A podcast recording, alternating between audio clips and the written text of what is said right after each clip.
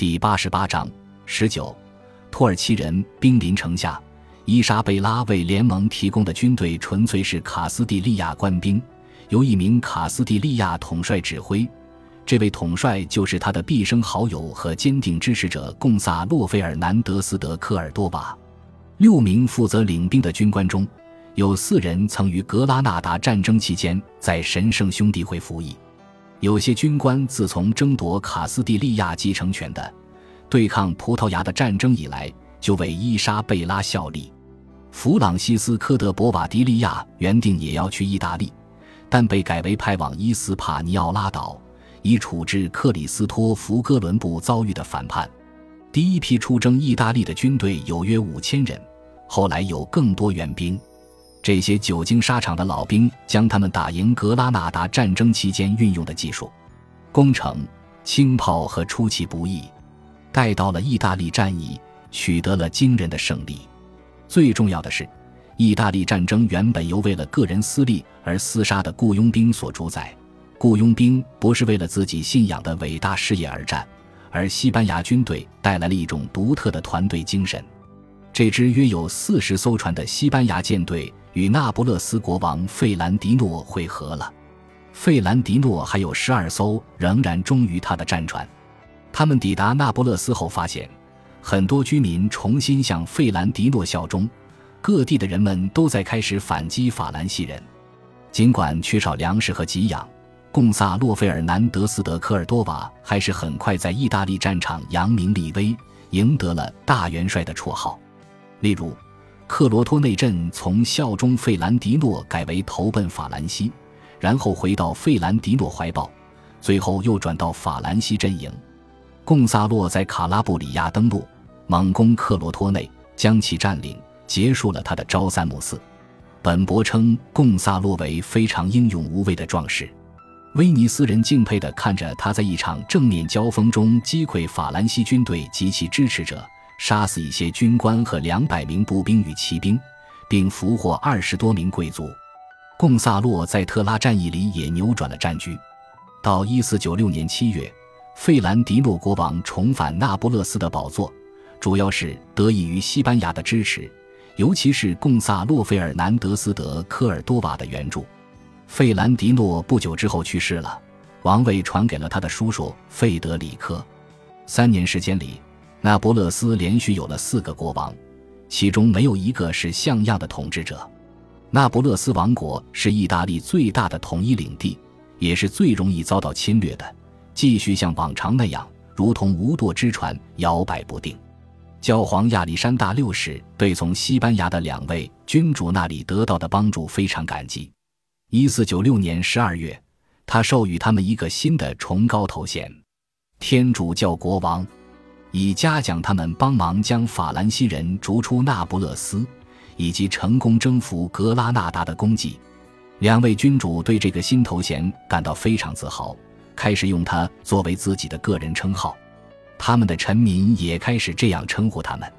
在宣布授予此头衔的书信中，教皇写道：“你们是基督徒君王的榜样和楷模。”因你们没有为了贪图土地和主宰权而用自己的力量和武力去毁坏和杀戮其他基督徒，而是为了基督徒的福祉而战，为了保卫教会与信仰而战。你们对教廷的尊重和前进已经多次表现出来了，在近期的那不勒斯战争中又一次展现无疑。你们一直努力捍卫和扩展天主教信仰与天主教会。那么。还有谁比二位陛下更配得上天主教国王的头衔？近期屡战屡胜的头号功臣贡萨洛·费尔南德斯·德科尔多瓦在意大利又待了两年，扫荡残敌，包括帮助教皇收复罗马的港口城市奥斯提亚。大元帅最终于一千四百九十八年夏季返回西班牙，他立刻赶往宫廷所在的萨拉戈萨。斐迪南国王拥抱并亲吻他。以示欢迎，将他引导到女王面前。他端坐在宝座上，周围环绕着侍女。但看到贡萨洛走来，就起身走到他面前的台阶上。他单膝跪下，亲吻他的手。但他扶他起来，拥抱他，并说：“大元帅，我们非常欢迎你。”伊莎贝拉为了嘉奖他的功业，慷慨地封授他城镇，城堡和在格拉纳达与伊略拉的地租。他此前在洛哈已经拥有一些地产。贡萨洛本是次子，如今自己也成了一个富人。不过，在扶植费兰迪诺重登王位的胜利之后，斐迪南和伊莎贝拉感到那不勒斯没有对他们的贡献表达出充分的认可，因此感到恼火。他们对那不勒斯的忘恩负义十分不悦。在此期间，查理八世国王逃离了意大利，丢下了自己的士兵，也没有采取措施将军队幸存者接回国。几年后，他一头撞上门楣，伤重不治身亡。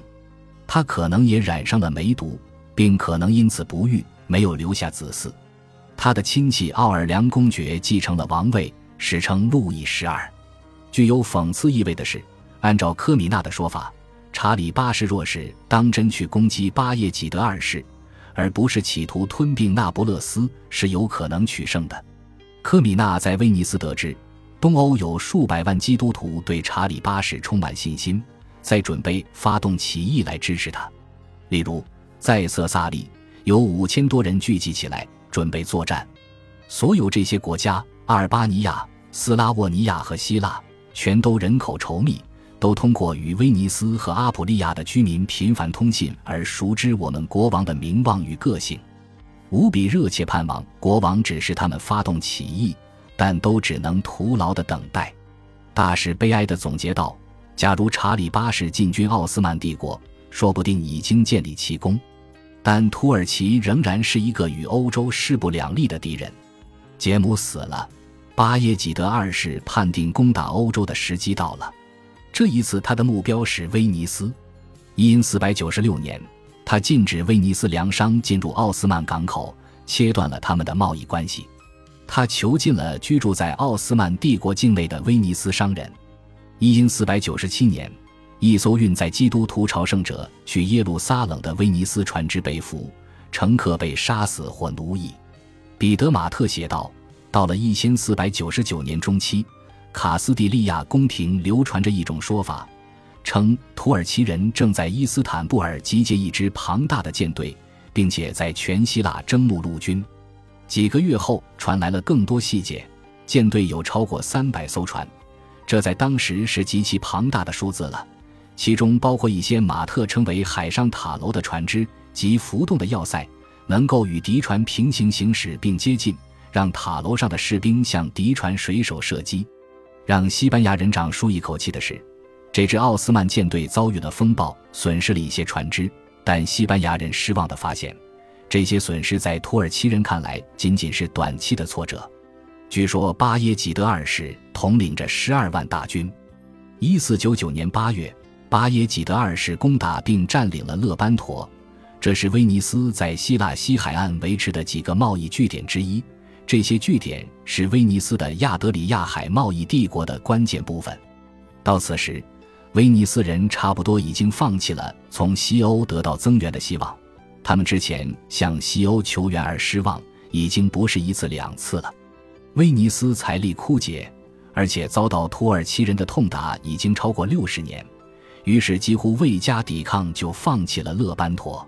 这年冬天，威尼斯人恢复了一点胆量，派遣使者去伊斯坦布尔，要求归还勒班陀并释放被囚的威尼斯商人。苏丹巴耶济德二世则要求他们将莫东和科罗尼这两座城市交出，并年年纳贡。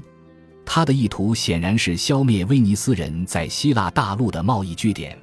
并巩固自己对整个希腊的控制。得知此事后，教皇亚历山大六世向西欧各国发出呼吁，恳求他们支援威尼斯。伊莎贝拉和斐迪南决定采取行动。女王派了一支舰队去支援威尼斯人，仍由他的挚友贡萨洛·费尔南德斯·德科尔多瓦统领。他请求其他国家也加入。一五零零年一月二十日。他和斐迪南指示他们的大使冈萨雷斯·德普埃弗拉，恳求英格兰国王出兵。我们从意大利得到消息，土耳其人重创了威尼斯人的舰队和土地，已经占领勒班陀城，因为威尼斯人抵抗甚微。你可以想见，我们对此感到多么忧伤。基督教受到了威胁，所以我们决定派遣我们的舰队，请告诉我们的兄弟英格兰国王，我们恳求他帮助抵御土耳其人，他们是神圣的天主教信仰之敌。请尽快回信，告诉我们他说了什么，以及他能提供什么。但英格兰国王亨利七世不愿出手相助。六月，冈萨雷斯德普埃夫拉向女王报告称，亨利七世大力赞扬了两位陛下派遣舰队抗击土耳其人的打算。但补充说，尽管他与威尼斯关系非常密切，但威尼斯人没有告诉他他们的处境如此危急。亨利七世似乎不愿意参加针对土耳其人的远征。